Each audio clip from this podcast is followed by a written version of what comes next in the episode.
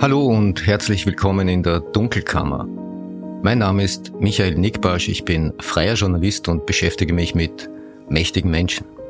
Also genauer mit der dunklen Seite der Macht. Ihr hört die zweite Ausgabe dieses Formats und ich möchte mit einer angemessenen Verneigung beginnen. Einer Verneigung vor euch allen out there, die ihr dieses Projekt vom Start weg gleichsam auf Ohren getragen habt. Wir standen dank überwältigender Downloads bereits am ersten Wochenende in den österreichischen Apple Podcast Charts auf Rang 1 und bei Spotify waren wir zuletzt auf Platz 2. Es ist da tatsächlich schwierig, die richtigen Worte dafür zu finden und ich äh, probiere es mal so. Danke, danke, danke. Ich verneige mich ganz tief. Euer Vertrauensvorschuss ist riesig und zugleich eine große Ermunterung weiterzumachen. Vielen Dank.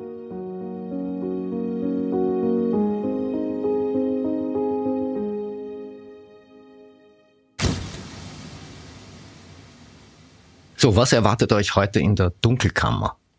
Stichwort Geheimverträge. Ich habe eine Recherche zu den geheimen Gaslieferverträgen der OMV mit der russischen Gazprom angestoßen, die auch erste Hinweise auf einen Verbleib dieser Verträge gebracht hat. Stichwort grimmiger Jahrestag. Ich mache eine Vorschau auf einen Rückblick. Da geht es um den 28. Februar 2018, einen Tag von Nummer fünf Jahren, an dem das Bundesamt für Verfassungsschutz und Terrorismusbekämpfung Schauplatz einer folgenreichen Razzia war. Und Stichwort internationale Recherche. Ich begrüße Stefan Melicher vom Nachrichtenmagazin Profil bei mir im Studio, um über ein großes internationales Rechercheprojekt zu sprechen, an dem wir beide beteiligt waren. Arbeitstitel Das schmutzige Geschäft mit dem Holz.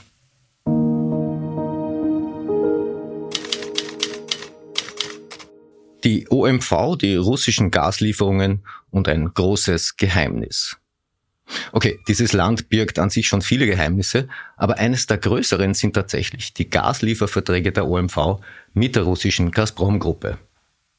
Nur ein sehr kleiner Personenkreis in Österreich hat Zugang zu diesem Vertragswerk, das seine Wurzel im Jahr 1968 hat und es ist noch nicht einmal klar, wer aller diesem Personenkreis angehört.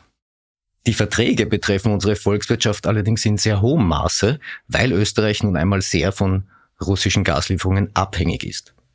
Man könnte auch sagen, abhängig gemacht wurde. Nach einer aktuellen Studie der österreichischen Energieagentur unter dem beziehungsreichen Titel An der Gasleine wurden zwischen 1968 und 2020 durchschnittlich 82 Prozent der österreichischen Gasimporte aus russischen Quellen bezogen, womit in dieser Zeit im Durchschnitt 64 Prozent des österreichischen Gasverbrauchs gedeckt wurden. Ja, und das hat wiederum zu einem guten Teil mit der OMV zu tun. Sie ist natürlich nicht die einzige Firma, die heutzutage auf der Welt mit russischem Gas handelt, aber sie ist die älteste.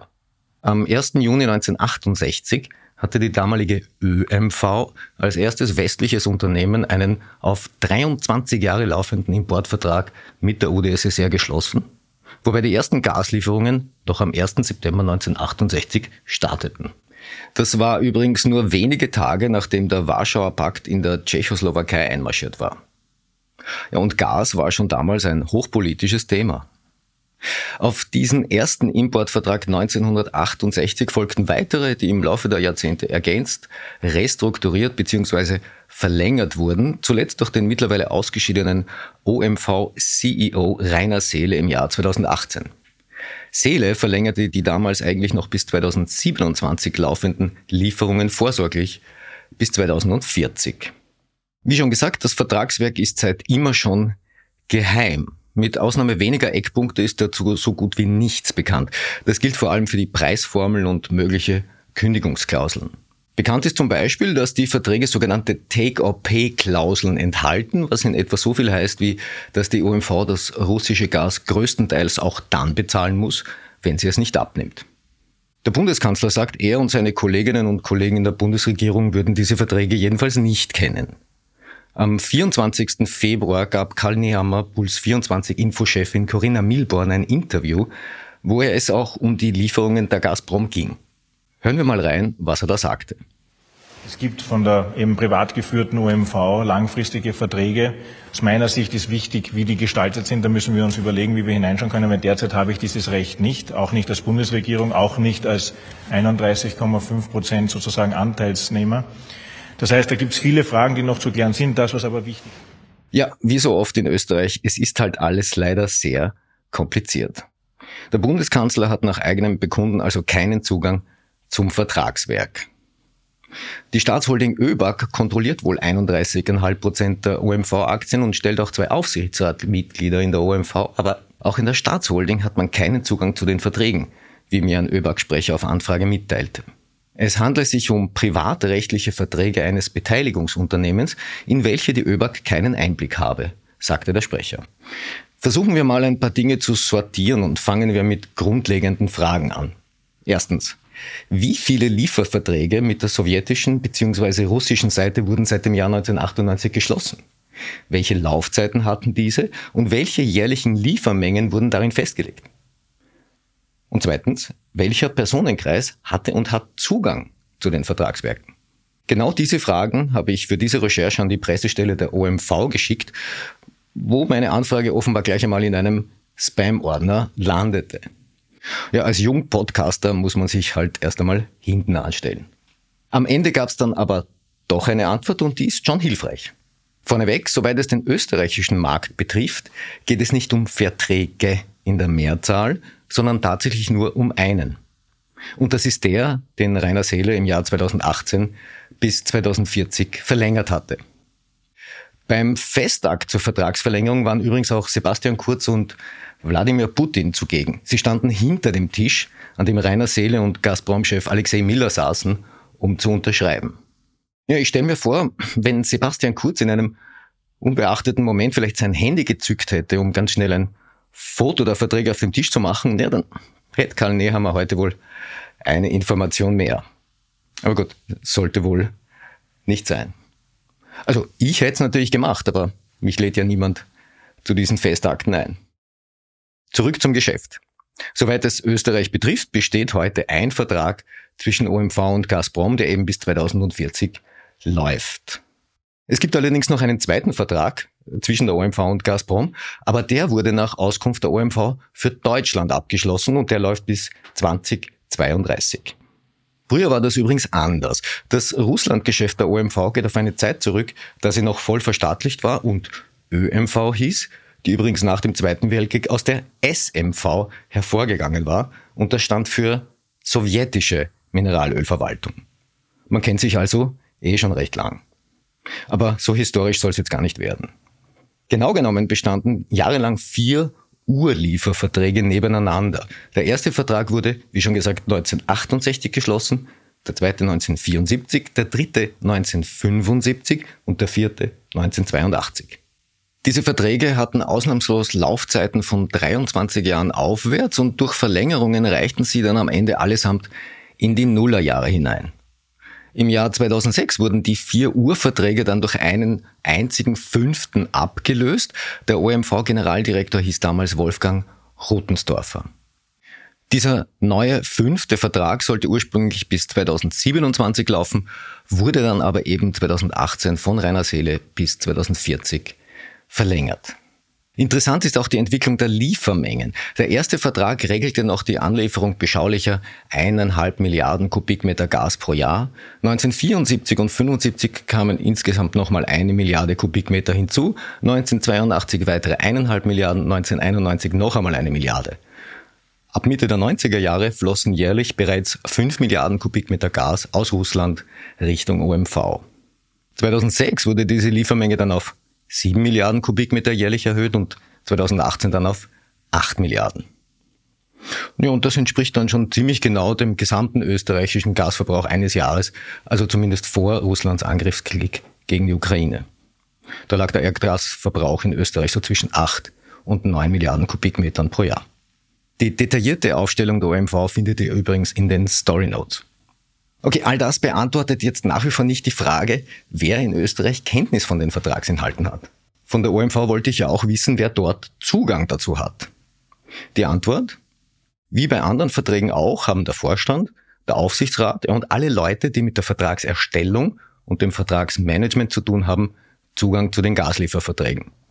Zitat aus der OMV-Stellungnahme.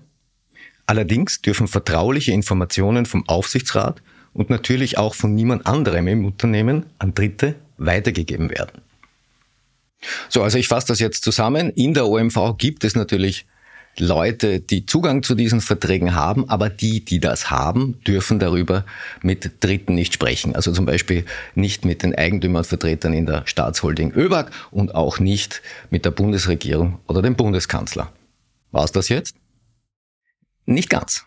Es ist nämlich so, es gibt auch außerhalb der OMV Leute, die sachdienliche Hinweise zu Vertragsinhalten liefern könnten, wenn man sie fragt. Ja, und jetzt wird es ein bisschen originell. Ähm, diese Leute sitzen bei einer staatlichen Behörde. Ja, ich hatte im Zuge meiner Recherchen den Tipp bekommen, doch einmal bei der staatlichen Strom- und Gasregulierungsbehörde E-Control nachzufragen, ob denn die Lieferverträge der OMV nicht vielleicht dort auflegen. Das habe ich getan. Ja, und auf meine Anfrage schrieb die Pressestelle der E-Control Folgendes zurück. Es ist richtig, dass die E-Control im Rahmen eines spezifischen Verfahrens vertragliche Grundlagen zwischen OMV und Gazprom erhalten hat. Vertragliche Grundlagen. Na schau, da ist ja doch etwas da. Um welches spezifische Verfahren es sich handelt, geht aus dem Mail zwar nicht hervor, aber die Existenz vertraglicher Grundlagen an sich ist für die Bundesregierung schon mal eine gute Nachricht. Denn vertragliche Grundlagen zu kennen, ist allemal besser, als gar keine Grundlagen zu haben. Im Gegensatz zur OMV ist die E-Control auch nicht privatisiert, sondern staatlich. Ein Anruf von offizieller Seite könnte vielleicht nützlich sein. Die Kontaktdaten der E-Control stehen übrigens im Internet. Ja, und abschließend noch ein Aperçu. Einer der wenigen, die Zugang zu den Gaslieferverträgen hatten, war der frühere OMV-Generaldirektor Richard Schenz. Schenz war von 1992 bis 2001 Vorstandsvorsitzender der OMV und bis 2022 auch zwei Jahrzehnte lang Vizepräsident der Wirtschaftskammer Österreich. Und Schenz war ab 2015 auch einige Zeit Präsident der österreichisch-russischen Freundschaftsgesellschaft. Das war eine Art Kontaktbörse für Leute aus Politik, Wirtschaft und Verwaltung. Am 1. März starb Richard Schenz im Alter von 83 Jahren. Die Beileidsbekundungen und Ehrerbietungen aus Politik und Wirtschaft waren prominent und zahlreich. Aber soweit ich es überblicke, kondolierte die russische Botschaft in Wien von allen tatsächlich am schnellsten. Ein großer und sehr aufrichtiger Freund unseres Landes ist von uns gegangen, twitterte der russische Botschafter am Abend des 2. März und damit war das dann auch gesagt. Die Russland-Beziehungen der OMV werden mich in naher Zukunft übrigens wieder beschäftigen. Da gibt es nämlich noch einiges zu erzählen. Ja, und das führt mich zu zwei Ankündigungen.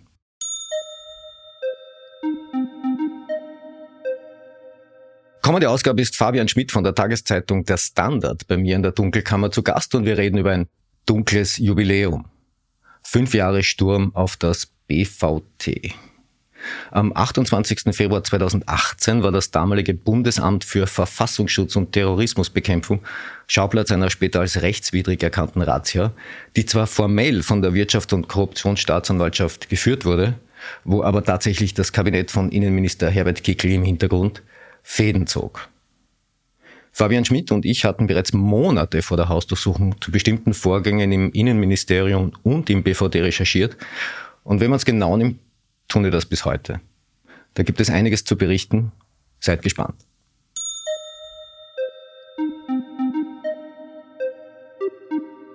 Und noch ein Programmhinweis. Am 18. März stehe ich mit meinem altehrwürdigen Bühnenpartner Klaus Oppitz auf der Bühne der Wiener Kulisse und wir lesen gemeinsam aus den Einvernahmeprotokollen von Thomas Schmidt. Thomas Schmidts bestes Stück, ein Abend aus den Einvernahmeprotokollen.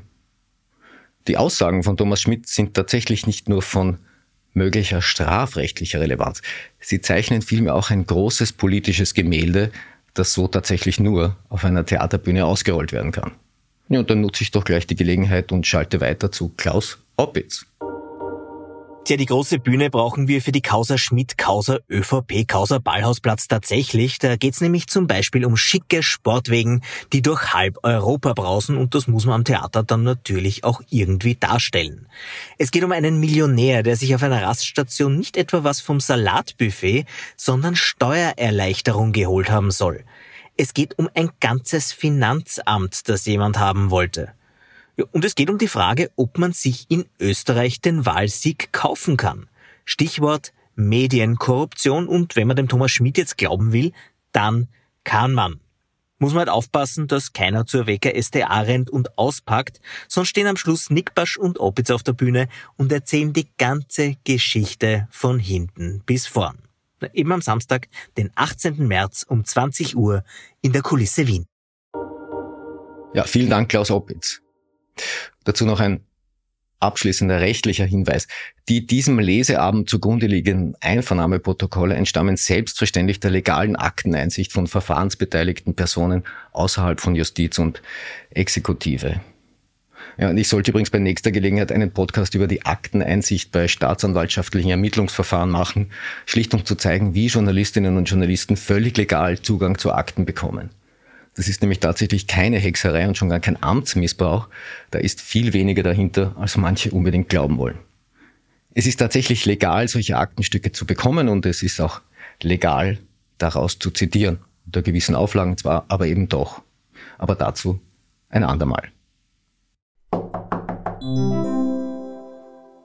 Ja, wir kommen zur Rubrik Nachgehakt. Heute bei mir im Studio mein hochgeschätzter Kollege Stefan Melicher, mit dem ich beim Nachrichtenmagazin Profil eine sehr gute Zeit hatte. Hallo, lieber Stefan, danke fürs Kommen. Hallo, sehr gerne. Deforestation Inc. So lautet der Projektname einer großen internationalen Recherche, an der mehr als 100 Journalistinnen und Journalisten monatelang arbeiteten und zwei von ihnen sitzen jetzt hier beisammen. Ja, darüber hinaus waren aus Österreich auch Kolleginnen und Kollegen vom ORF beteiligt. Team Österreich, also das waren ORF und Profiljournalisten, war so ein halbes Dutzend Leute etwa, die da miteinander arbeiteten. Organisiert wurde die Recherche vom Netzwerk ICIJ, über das wir heute auch noch reden werden. Am 1. März wurden ihre Recherchen international koordiniert veröffentlicht und eine Auswahl von Links dieser Geschichten findet ihr in den Story Notes. Ja, worum geht's bei Deforestation Inc. Die Recherche behandelt das gewaltige Problem illegaler Abholzungen in Wäldern rund um den Globus. Es geht um undurchsichtige Lieferketten und es geht um das schwungvolle Geschäft mit Gütesiegeln wie dem FSC. Diese Zertifikate sollten den Konsumentinnen und Konsumenten eigentlich die Sicherheit geben, dass holzbasierte Produkte, die sie kaufen, nachhaltigen Ursprungs und unter fairen Bedingungen entstanden sind. Die Wahrheit ist leider, diese Siegel halten nicht, was sie versprechen.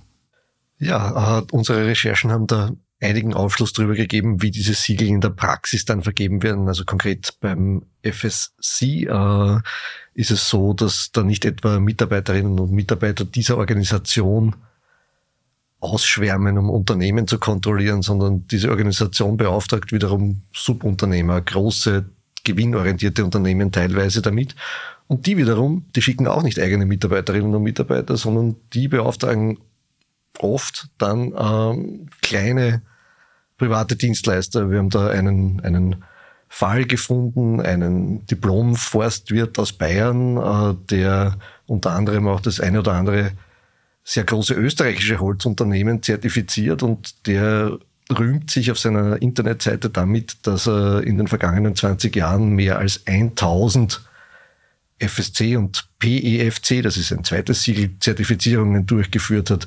Wenn man das durchrechnet, kommt man auf ungefähr 50 pro Jahr. Da kann man schon die Frage aufwerfen, wie genau und wie sehr ins Detail diese Prüfungen dann gehen.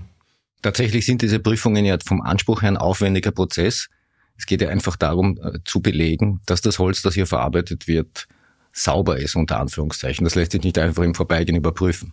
Das würde man wohl meinen. Ähm, Im Endeffekt werden Standards überprüft, die die Organisationen wie FSC vorgeben. Ähm, was nicht passiert, was aber der Konsument wahrscheinlich glauben würde, ist, äh, dass hier äh, fast forensische Überprüfungen stattfinden. Das passiert nicht und wie man sieht, äh, bleibt das dann mitunter auch an der Oberfläche und tatsächliche Probleme werden dann vielleicht gar nicht entdeckt.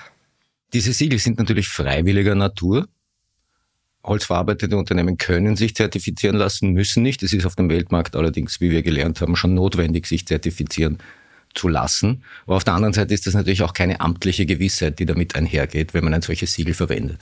Nein, das ist einer der Kritikpunkte daran. Es ist eine rein privatwirtschaftliche Angelegenheit. Es bezahlen die Unternehmen auch ihr jeweiliges Zertifizierungsunternehmen dafür, dass, dass diese Audits, wie das in der Fachsprache heißt, durchführt. Das ist ein Kritikpunkt, weil sich natürlich auch da die Frage stellt, wie, wie unabhängig finden diese Zertifizierungen statt und ähm, was passiert, wenn ein solches Zertifikat versagt wird und dann das Unternehmen sagt, na gut, dann bezahle ich für dieses Siegel nicht mehr, sondern gehe halt zum nächsten. Ähm, da gibt es wirtschaftliche Aspekte, die äh, tatsächlich die Frage aufwerfen, wie weit es hier möglicherweise Abhängigkeiten gibt. Und es gibt eine Vielzahl von Siegeln, die im Laufe der Jahre entstanden sind. FSC, PFC sind zwei, aber es gibt global noch sehr viel mehr. Ja, das ist wie in fast allen Bereichen, wo es um Nachhaltigkeit geht. Das ist beim Holz nicht anders ähm, als zum Beispiel bei Lebensmitteln und dergleichen. Es kommen da immer verschiedene dazu, ähm, wobei eben das, das FSC, das wir uns angeschaut haben, das ist so etwas wie, wie der Goldstandard eigentlich. Und auch das äh, zeigt doch einige strukturelle Schwächen.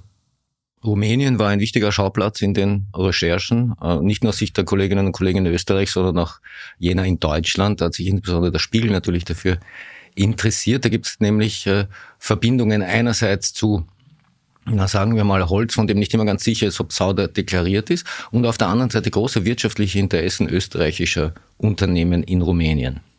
In Rumänien gibt's riesige äh, Naturschutzgebiete, riesige Wälder, äh, die eigentlich unter speziellem Schutz stehen würden. Gleichzeitig gibt es gerade in der Holzwirtschaft äh, dort ein massives Korruptionsproblem. Seit, seit vielen Jahren sind holzverarbeitende Unternehmen dort äh, immer wieder mit Vorwürfen konfrontiert. Äh, die Frage ist, wird da am Ende illegal geschlägertes Holz zumindest beigemischt bei dem, was, was äh, da verarbeitet wird. Und wenn man zu Verarbeitern kommt, dort äh, gibt's ähm, in Wahrheit äh, drei äh, große Unternehmen, die zumindest ursprünglich aus Österreich kommen. Es gibt äh, die Firma HS Timber, die ist äh, vielen wahrscheinlich noch unter dem Namen Schweighofer bekannt. Es gibt die Firma Egger, und äh, es gibt die Firma Chronospan, die äh, vor allem Pressspanplatten herstellt und die betreiben Werke unterschiedlicher Art, Sägewerke, Spanplattenwerke in riesiger Dimension. Es gab in den vergangenen Jahren immer wieder Schlagzeilen rund um die Verwicklung österreichischer Holzkonzerne in, sagen wir mal, Auffälligkeiten, ähm, die teilweise auch zu rechtlichen Implikationen führten. Die Botschaft, die im Nachgang daran kam, war, wir haben uns verbessert und eigentlich ist jetzt fast schon alles gut. Das äh, sagen die natürlich. Also ähm, es gibt einen Fall, das ist die Firma HS Timber oder Schweighofer, die vor einigen Jahren tatsächlich dieses FSC-Siegel verloren haben und in der Zwischenzeit zumindest Systeme eingeführt haben, die, die helfen sollen und, und äh, sagen, dass sie es damit lückenlos schaffen, aber die zumindest sozusagen die Situation verbessern, dass man genauer weiß, wo das Holz herkommt. Ähm, trotzdem gibt's äh, nach wie vor weitere Kritikpunkte und ähm, dass das Gesamtproblem gelöst wäre in diesem Bereich, davon sind wir weit entfernt. Im weiteren Umfeld der Firma Egger gab es im Herbst vergangenen Jahres Hausdurchsuchungen in Rumänien. Da ging es um Zulieferer und mögliche Unregelmäßigkeiten. Was hat es damit auf sich? Da gibt's äh, Ermittlungen, unter anderem wegen äh, des Verdachts der illegalen, äh, des illegalen Holzeinschlages ähm, und von denen sind allem Anschein nach auch mehrere Zulieferbetriebe von Eger betroffen. Eger selbst nicht. Äh, Eger selbst äh, wurde aber von den Behörden aufgefordert, Dokumente zu diesen Geschäftsbeziehungen vorzulegen. Das sind 22.000 Dokumente, hat uns Eger mitgeteilt. Da arbeiten sich wohl jetzt die rumänischen Behörden durch. Und ähm, wir werden am Ende des Tages sehen, ob hier möglicherweise auch ohne das Wissen von Egger hier ähm, illegales Holz äh, verarbeitet wurde.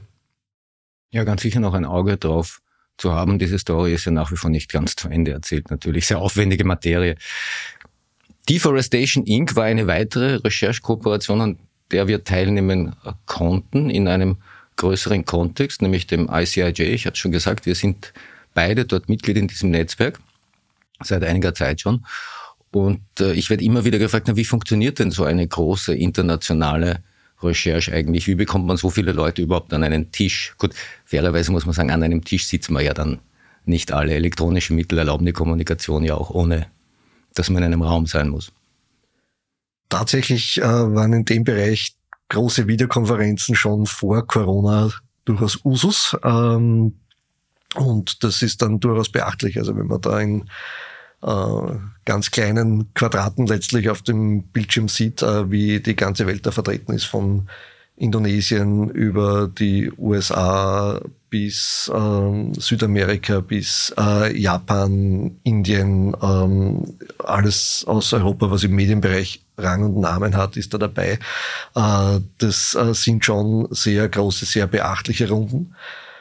Im Endeffekt funktioniert es dann so, dass man sich auf ein Thema verständigt, ähm, dem man sich widmen will und wird. Über, über Monate hinweg wird das geplant und äh, dann beginnt die Recherche und ähm, die äh, beinhaltet in dem Fall auch äh, sehr intensive Kommunikation untereinander, sehr intensiven Austausch. Ähm, wer weiß, ob nicht ein Kollege, eine Kollegin in einem Land, an das man gar nicht gedacht hätte, einen Hinweis findet, der für Österreich interessant sein könnte. Und umgekehrt natürlich auch, äh, dass das ist eigentlich das Wesen dieser, dieser äh, Kooperationen, dass man diese Informationen, auf die man da stößt, teilt und äh, so möglicherweise zu Ansätzen für Stories findet, äh, zu denen man sonst gar nicht gekommen wäre.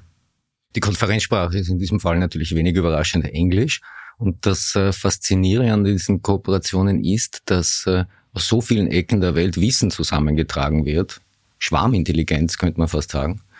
Ähm, was dazu führt, dass äh, nach und nach immer mehr an Information geteilt wird, auch immer mehr an Information zusammenkommt und Journalisten dann teilweise wirklich vor beachtlichen Datenmengen sitzen, die abermals sortiert werden müssen, weil es ist ja dann am Ende einer solchen Recherche klar, dass jedes Medium in einem Land sich äh, einen Fokus wählen wird, der natürlich in diesem Land von besonderem Interesse ist. Genau, also das ist die, die Grundidee, äh, dass eben da Leute dabei sitzen, die jeder für das eigene Publikum abschätzen kann, was sind da jetzt die spannenden Aspekte, was sind die Perspektiven, die man tatsächlich in der Berichterstattung umsetzt. Und ähm, das könnte jetzt ein, ein österreichischer Journalist wahrscheinlich nicht abschätzen, was jetzt in Kanada ein, ein spannender Aspekt zum Holzthema wäre und umgekehrt wahrscheinlich auch nicht. Und trotzdem sitzt man an einer Recherche, an einem, an einem Thema und betrachtet dieses dann aus den unterschiedlichsten Blickwinkeln heraus, jeweils wie es für das eigene Land, das eigene Publikum passend ist. Viele Journalistinnen und Journalisten aus zahlreichen Ländern äh, arbeiten da zusammen. Und wenn es dann an die handwerkliche Ebene geht, kommen da natürlich auch Leute aus verschiedenen äh, Medienbereichen zusammen. Also das sind Tageszeitungsjournalisten, das sind äh, Leute, die für Online-Portale arbeiten, das sind Fernsehjournalistinnen, Journalistinnen, Radioleute. Ähm, das ergibt jetzt natürlich eine interessante Mischung, weil es jeder ein bisschen anders braucht. Leute, die für Tageszeitungen arbeiten, brauchen für ihre Geschichten andere Dinge natürlich als, äh, als Fernsehjournalistinnen, die bewegt Bilder brauchen. Und am Ende geht es natürlich auch um einen koordinierten gemeinsamen Veröffentlichungstermin. Natürlich, mittlerweile sind ja auch bekanntlich Podcaster dabei. Ähm, und äh, das stimmt, das, der, der Poker um den Veröffentlichungstermin, äh, das ist dann eine der, der heißeren Konferenzen sozusagen von diesen, von diesen Videogesprächen. Da, äh, wird äh, Bedacht genommen, soweit es halt geht, äh, auf, auf äh, spezielle Überlegungen äh, wichtiger Medienpartner vermutlich im Endeffekt. Ähm, muss man dann klarerweise einen Termin finden, mit dem alle einigermaßen gut umgehen können. Äh, es gelingt dann auch immer äh, neben dem Veröffentlichungstermin ein, ein, ein weiteres Thema, das äh, für, für Diskussionen sorgt und gut durchdacht sein will, ist dann der Projektname, unter dem das Ganze veröffentlicht wird. Ja, tatsächlich, da gibt es dann eine Art Pitching-Prozess, wo alle äh, Projektpartnerinnen und Partner sich beteiligen können und um einen Namen zu finden, da darf auch dann mal geblödelt werden. Da ist der Kreativität dann keine Grenze gesetzt. Ähm, das ICIJ ist eine Medienorganisation mit Sitz in Washington, die eigenen Mediencontent produziert, aber andererseits eben auch ein Netzwerk von Journalistinnen und Journalistinnen rund um den Globus, das in regelmäßigen Abständen große Recherchen vorliegt. Ich halte das für eine eminent wichtige Sache, dass äh, Journalistinnen und Journalisten sich vernetzen und hier gemeinschaftlich arbeiten, um so komplexe globale Themen abzuarbeiten und äh, freuen sich natürlich über Spenden. Das sei hiermit auch mal betont. Also sollten Sie diesem internationalen Netzwerk ein bisschen was zukommen lassen. Das ICIJ freut sich sehr. Wir finden das auch sehr gut. Mehr dazu gibt's auf icij.org.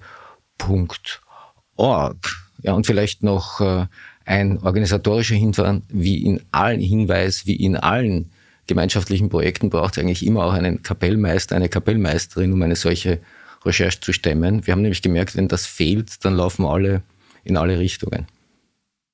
Es hilft natürlich, wenn man dann sozusagen Untergruppen bildet und äh, sich da entsprechend entsprechend organisiert und ähm, und vielleicht ein, zwei Personen auch pro, pro Land in dem Fall wahrscheinlich hat, äh, die ein bisschen den Überblick bewahren über das, was vor sich geht. Du hast das vorhin angesprochen. Äh, das, das Spektrum der Berichterstattung reicht äh, von, von Text über Radio bis hin zu Fernsehnachrichten, bis hin zu Fernsehjournal Beiträgen. In, in dem Fall gab es einen, einen sehr langen Bericht im Wirtschaftsmagazin Eco, im ORF auch dazu. Äh, das sind unterschiedliche Bedürfnisse. Man braucht äh, für diese, für diese Berichterstattung dann auch unterschiedliche Elemente, unterschiedliche äh, Rechercheteile. Hier ist es, ist es wichtig und, und gut, wenn es äh, jemand gibt, der da ein bisschen den Überblick bewahrt, mit, mit welchen Personen hat man schon Interviews geführt, mit äh, welche Firmen hat man schon konfrontiert mit Vorwürfen, ähm, was, was braucht man jetzt noch, um, um hier von Expertenseite zum Beispiel Meinungen einzuholen, Stimmen einzuholen. Das sind Dinge, die dann äh, auch so in den, in den letzten Wochen vor der Veröffentlichung kulminieren und, äh, und hier ist ein, ein, ein Überblick wichtig und gut, sonst äh, bleibt im Endeffekt, im Endeffekt was über und äh, beziehungsweise äh, kommt man dann in der letzten Sekunde drauf, äh, das und das hätte ich eigentlich vor zwei Wochen schon tun sollen und das geht dann natürlich nicht. Wie so oft nicht. Und eine ganz wesentliche Ebene ist natürlich das Fact-Checking. Da darf einfach nichts passieren, zumal auf globaler Ebene. Weil wenn so viele Medien an einem Projekt teilnehmen, das, äh, da kannst du dir überhaupt keine Fehler leisten.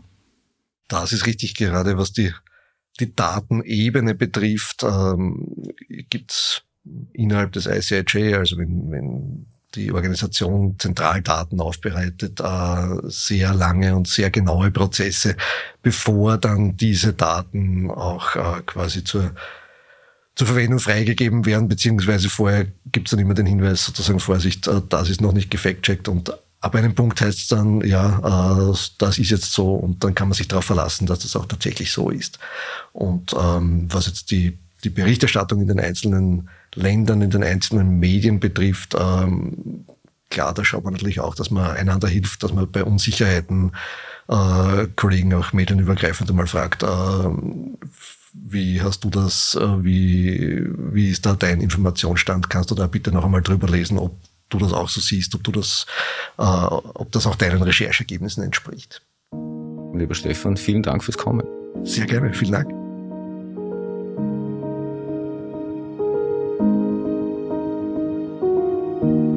Das war die zweite Ausgabe der Dunkelkammer.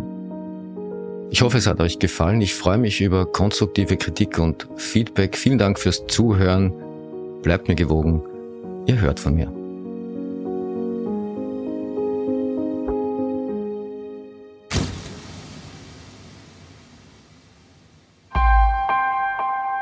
Missing Link